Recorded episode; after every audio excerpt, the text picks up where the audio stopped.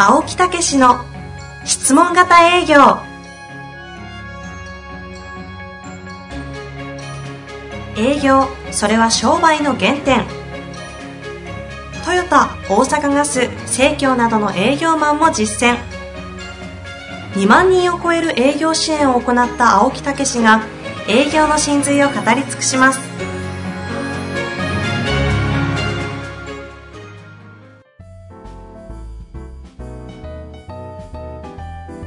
こんにちは、遠藤和樹です。青木武の質問型営業。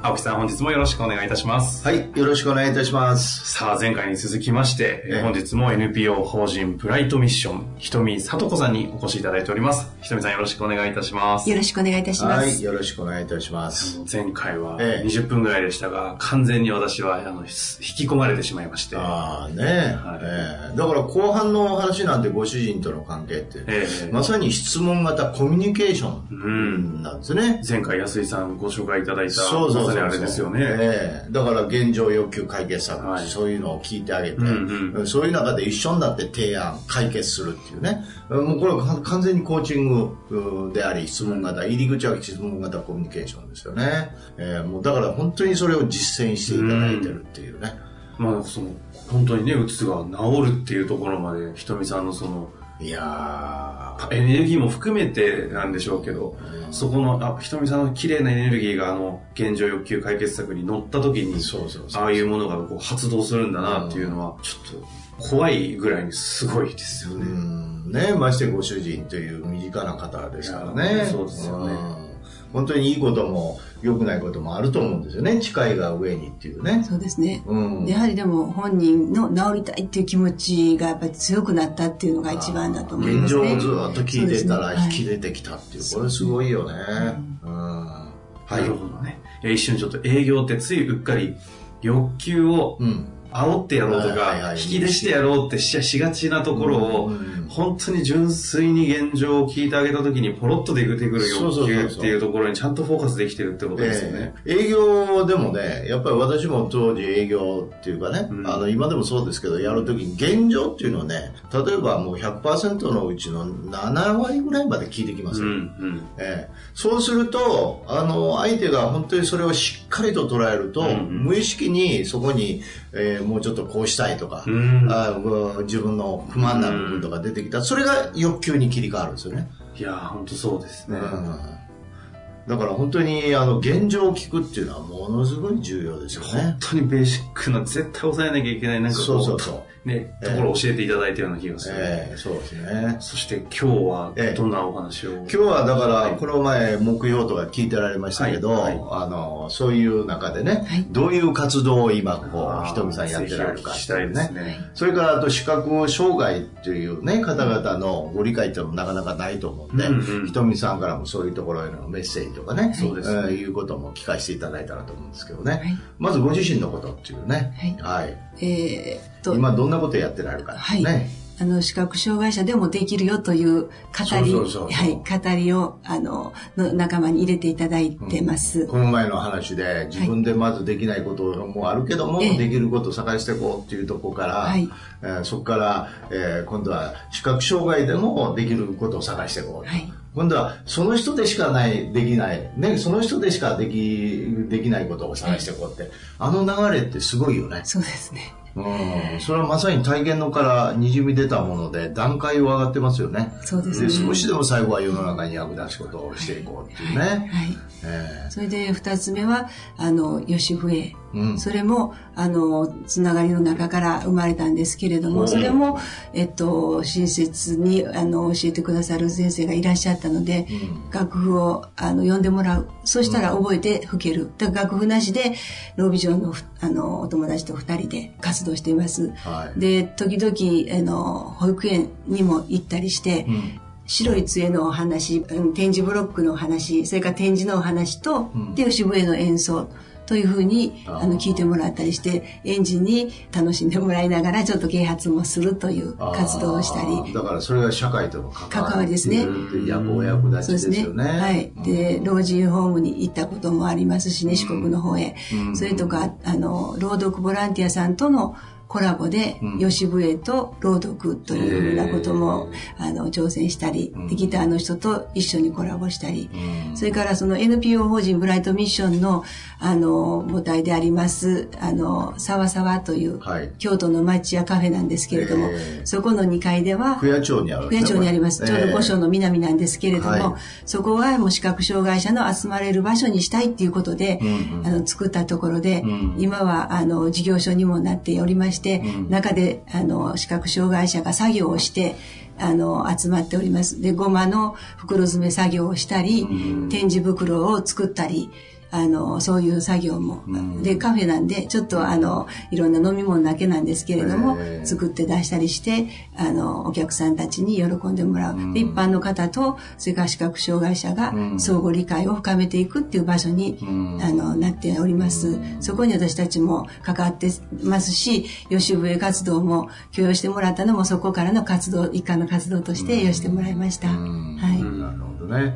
えーだから今、そういう意味で、えー語りとはい吉笛、趣味を持ってられて。あ、そうですね。ね。はいえー今、この二つですかね、メインは。それと、あと、あの、視覚障害者のガイドヘルパー講習の、あさっき言ってたはい、視覚障害者リーダーとして、ええスタッフとして、あの、活かしてもらってるという。うんはい、はいそれも、やはり、あの、私たちにしか、視覚障害者にしかできない仕事やと思って、うんあの、お役たちの精神でやらせてもらってます。うんはい。それはとても嬉しいことで、そういうふうなことができるっていうのはね。はいはい。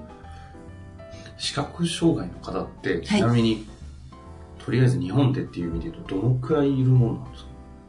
えっと、3万人が。うんはえっと、え、全盲でしたかね。あは30万人でしたかね。あ、そんなレベルなんですか？ごめんなさい、あちょっと。大丈夫です。うんそそうすると、そのガイガイドヘルパはいーと言われる、要はその一緒に手伝ってくれる方ですよね。そういう方が全然足りてないっていうのが現状なんですか、そうなんです。うん本当に少ないんです。あで、これは、あの、えっと、福祉課に行って、あの、そういうガイドヘルパー制度の申し込みをして、そして、あの、使わせてもらってるんですけれあ。ども、うんうんはい。だから、あの、まず、障害者手帳を持ってないと使えません。うんうんだから障害者手帳をまず取得して、そしてそれでもそういう情報がないと知らないままで皆さんいらっしゃるので、できるだけ、あの、い眼科スタッフとか、それから、あの、眼科の先生福祉課とかにもそういう情報をあの提供してもらうようにチラシを配ったりしてるんですけれどもね、保健所とか。あの私も最初、保健所行って、患者の会と出会ったって、うんそこから広がりましたんでね。うんはい。30万人ですね。ああそんないるああじゃあだから全盲の人が3万人いて30万人いらっしゃるね、そうこの前もあの盲導犬を連れた方がね、はい。あのホームから落ちて亡くなられましたよね。そうですね。うん。本当に。ちょっと声をね、うん。かけていただく、見守ってくださってた方がいらっしゃるだけでもね、うん。嬉しいですのでね、うん。白い杖を持った方を、杖を持ってられる方を見かけたら、視覚障害でいらっしゃるんですよね。そうですね、ええ。あの全盲とは限りません。うん。で、ロービジョンの方の方が多いんでね、うん。あの弱視の方の方が多いんで。我々もあのむしろ白い白い杖でやってられるから余計な声をかけたら具合悪いかなとかね。そう思っちゃったりしますよね。いえいえ、もう、あの、どんどん声かけていただけたら嬉しいです。はあ。で、お手伝いしましょうかって言っていただいた。ら、で、大丈夫な人もいらっしゃるんでね、うん。その人は大丈夫ですって言われたら、あ、お気をつけて帰ってくださいって言ってね、気悪くしないでください。もうそういう人も視覚障害者いろんな方がいらっしゃるんでね、はいでも、ほとんどの方は、声声かけてくださると、あの、喜ばれますのでね。はい。もうそうやって歩いあの点点々のとこ歩いててもそうですね。で、うんちょっとうろうろこう、なんか困ってられる方ね、うんちょっとええ見守っていて、そういう方を見かけられたらね、さっさっさっと歩いてる方は、あの、大丈夫かなとは思うんですけれどもね。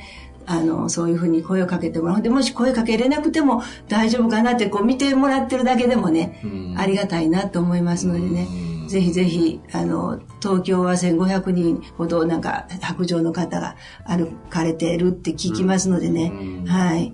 見かけられるとは思うんで。東京なんかね人が多いしね交通も激しいですからね、うんお願いしておきたいと思います。はい。まあそれでさっきのそういうね、社会との関わりを持つということで、あの、吉笛とか、それから語りですよね。まあ私が落語をやってるというような話で、ひとみさん語りをって言ってね、なんかその辺から始まったよね。そうでしたね。うん、は いほんなら、まあ、あの、一回そういうのいいから、あ、ひとみさん語りがいいかもしれんわ、って言ってね。はいそういうところから出す。そうそうそう、落語というより語りの方がいいかもしれないって言ってね。なるほどそれからやるようになってね、うんいろんなところで披露してるんですよ。それは今日は。うん、そうなんですよ。それで今日はちょっとその語りをね、あの、いいですか？聞いて、皆さんにね、あの、ちょっと聞いてもらおうと思って、ぜひこれ、私が聞いてよかったから。あ、ぜひ。ええ ね、したいです。どういう語りかってちょっとお話をいただいてね。うんはい。あの、もう語っていいですあ、かか、語りますか？あ語りえーいや、いいですよ。なんか、あら、別に争いとか何もないですね。はい。ええもう、あの、聞いていただけたら嬉しいです。そういう、もうはい聞いたらわかるというよなるほどうなことですね。はいはい。じゃあ、お願いします。はえっと、なんていうテーマでしたか？はい。西本圭介作、うん。おじいちゃんの極楽、極楽。というやつですね。はいじゃあ、お願いいたします。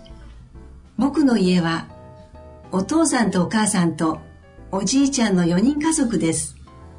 おばあちゃんは、僕が生まれるずっと前に亡くなりました。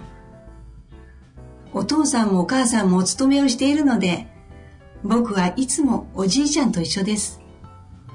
幼稚園に出かける時も、帰る時も、バスの止まるところまで来てくれます。ゆうたくんのおじいちゃんはお母さんみたいだ。とみんなに言われるけど、僕は平気です。だっておじいちゃんが大好きだもの。おじいちゃんは若い時、大工さんでした。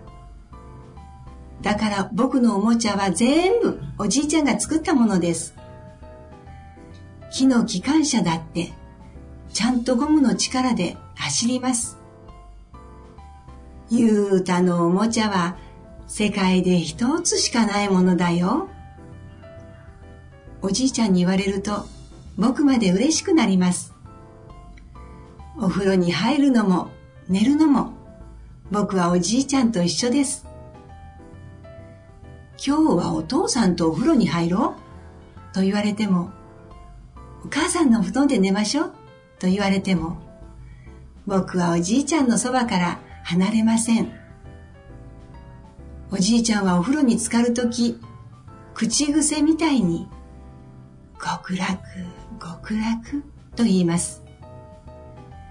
極楽って何？って僕が尋ねると、幸せな気持ちになることだよ。と教えてくれました。僕もおじいちゃんの真似をして、極楽、極楽って言ったら、心の中まで暖かくなりました。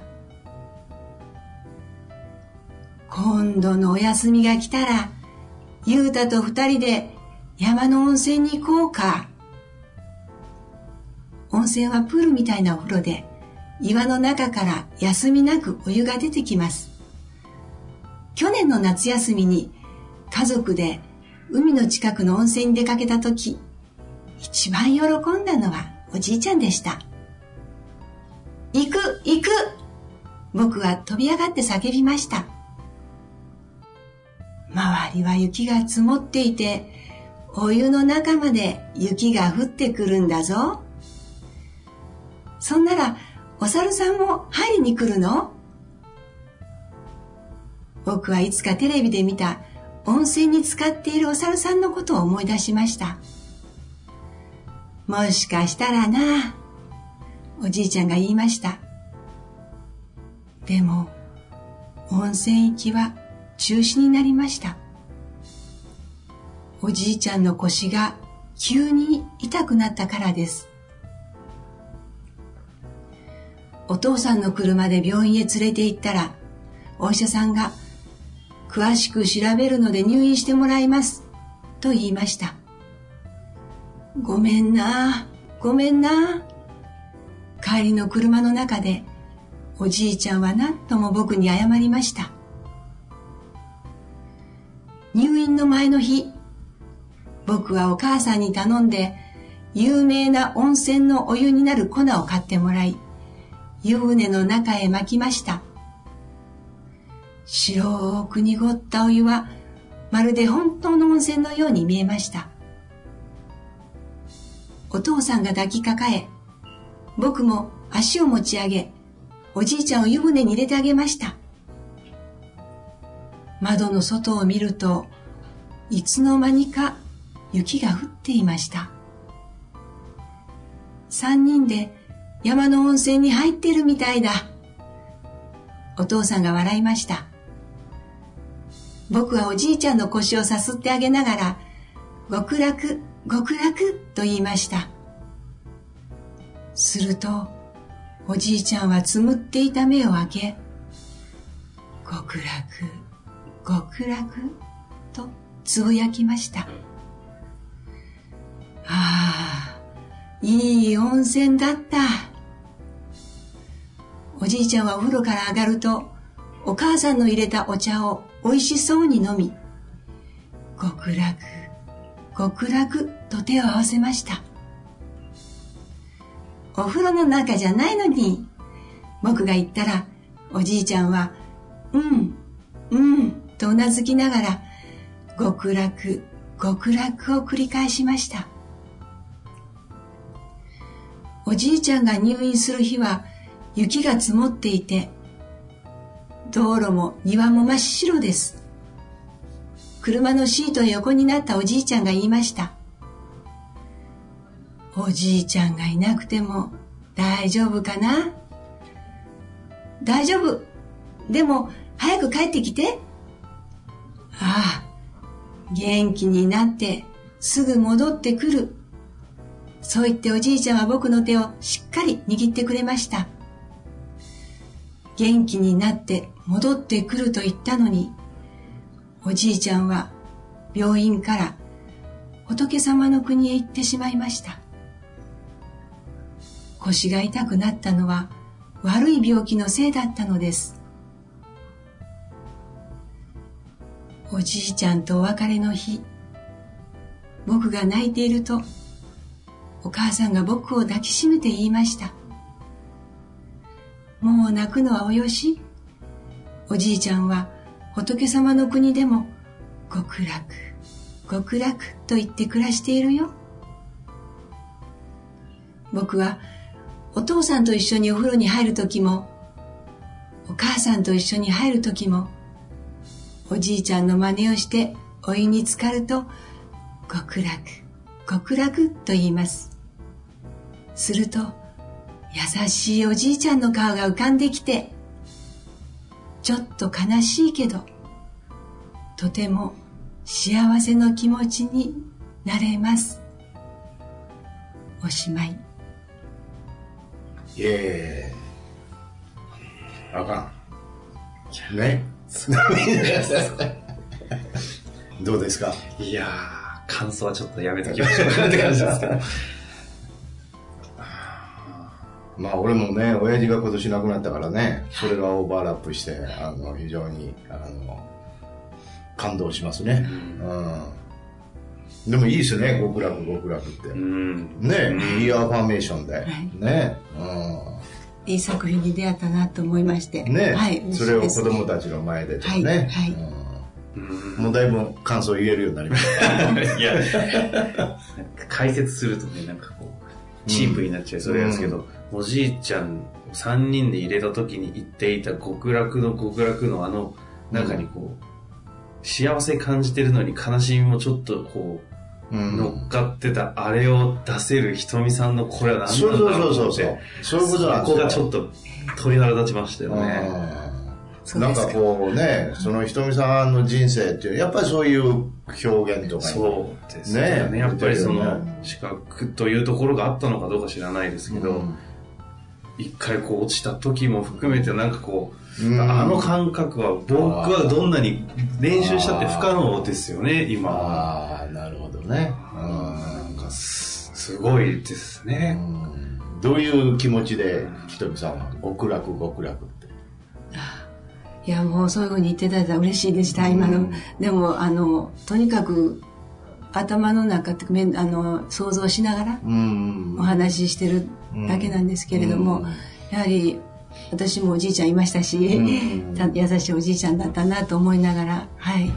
まあどんなこともやっぱりね幸せを感じてこそうやっていくっていうね。そうですね。ん。そういうとこもオーバーラップしますよね。そうですね、うんまあそういうねこの話を聞いた時にあのひとみさんそれええ話やしぜひみんなに聞いてもらったらどうというそういうとこも始まったよね。あそうでしたね。そういうところでね、そうですね。なんかこう、いい話なんですけど、いい話のコンテンツは確かにそうですけど、うん。これをこう語れるひとみさんのあり方っていうところがこう伝わったらいいですよね。そうです結ね局営業も、その言うのはロジックは現状欲求解決策でしょうけど、うん。それをどういうあり方で伝えるかによって変わるわけじゃないですか。はいはいはい。そうですね。私なんかでもよく言われる。もうなんか触れ合った瞬間にもうこうね、うんああ本当にこうなんか親しくなれてしまうなりますよねなるとかでもそれは、やっぱり自分の中で現状欲求とかいろいろこう営業をやってって分からなくて苦しい思いしたこともありますよね。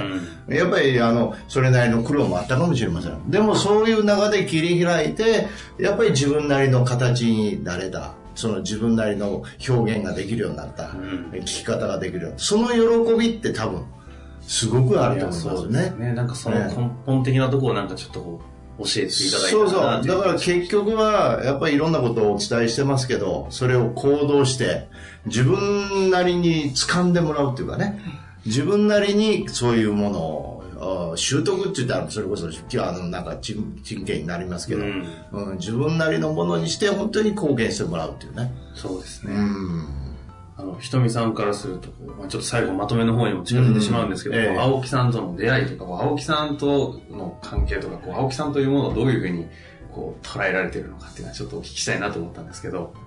やっぱりお出会いがなかったらここまで成長してなかったなと思いますね。うんやはりその、えーあの現状課題、ははいい、欲求、そういうことを聞いて目標を立てる、そういうのが習慣になってきて、うんそして、あの、毎日を感謝の気持ちで終わらすと、うん先生からそういうふうに習ったことで、うん悪い方にはいかないよというね、前向きな気持ちにさらになる。で、はいそれが強化されていったんじゃないかな。はい。で、ほどはい、ねと思います。うん。まあじゃあそのセルフ、えーコーチングを今セルフマネジメントってね、自分をコントロールするそのねことに使うっていうそうね。そういうところについては何かコメントあります？皆さんに対して。それが自然にって言ったらおかしいですけど、習慣になってきたら、もう一つ一つ悪いように取らないっていうんですかね。うん。あの、悪いことが起こっても、あ、これはこういう意味があってよよかったんだみたいな風に考えていけれたらいいんじゃないかなと思うんですけれども。ねはい。じゃあもう一つは質問型コミュニケーションということではどうですか？質問型コミュニケーションっていうのでも、あの、やはり視覚障害者同士でもうん困っていることはないかとか、うんやっぱりそういう質問をしながらお互いに成長していけたらって思ってますのでね。はいだからそれを役に立てていけたらと思います、今後も。はい、はいということでまあ皆さんにもね役立っていただけたということですねいや、絶対役立つ回になったと思いますので。ね。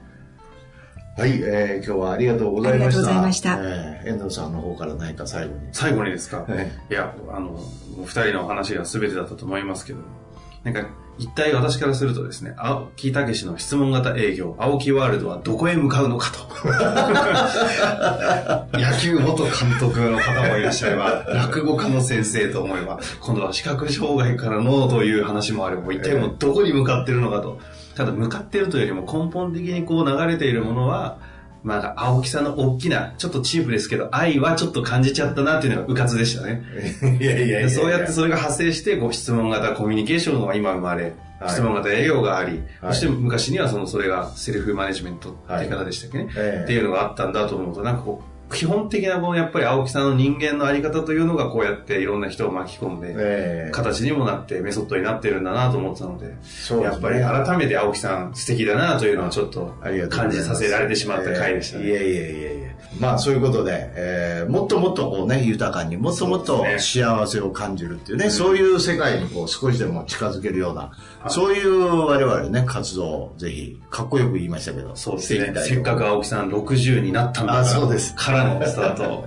これからですよね、ひとみさんね。これからですね。はい、今日はありがとうございました。ありがとうございましたはい、どうも。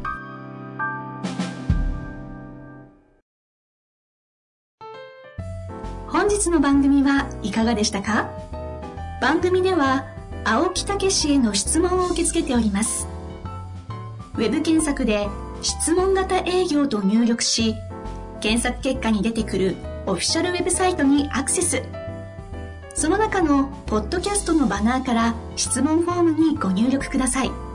たくさんのご応募お待ちしております。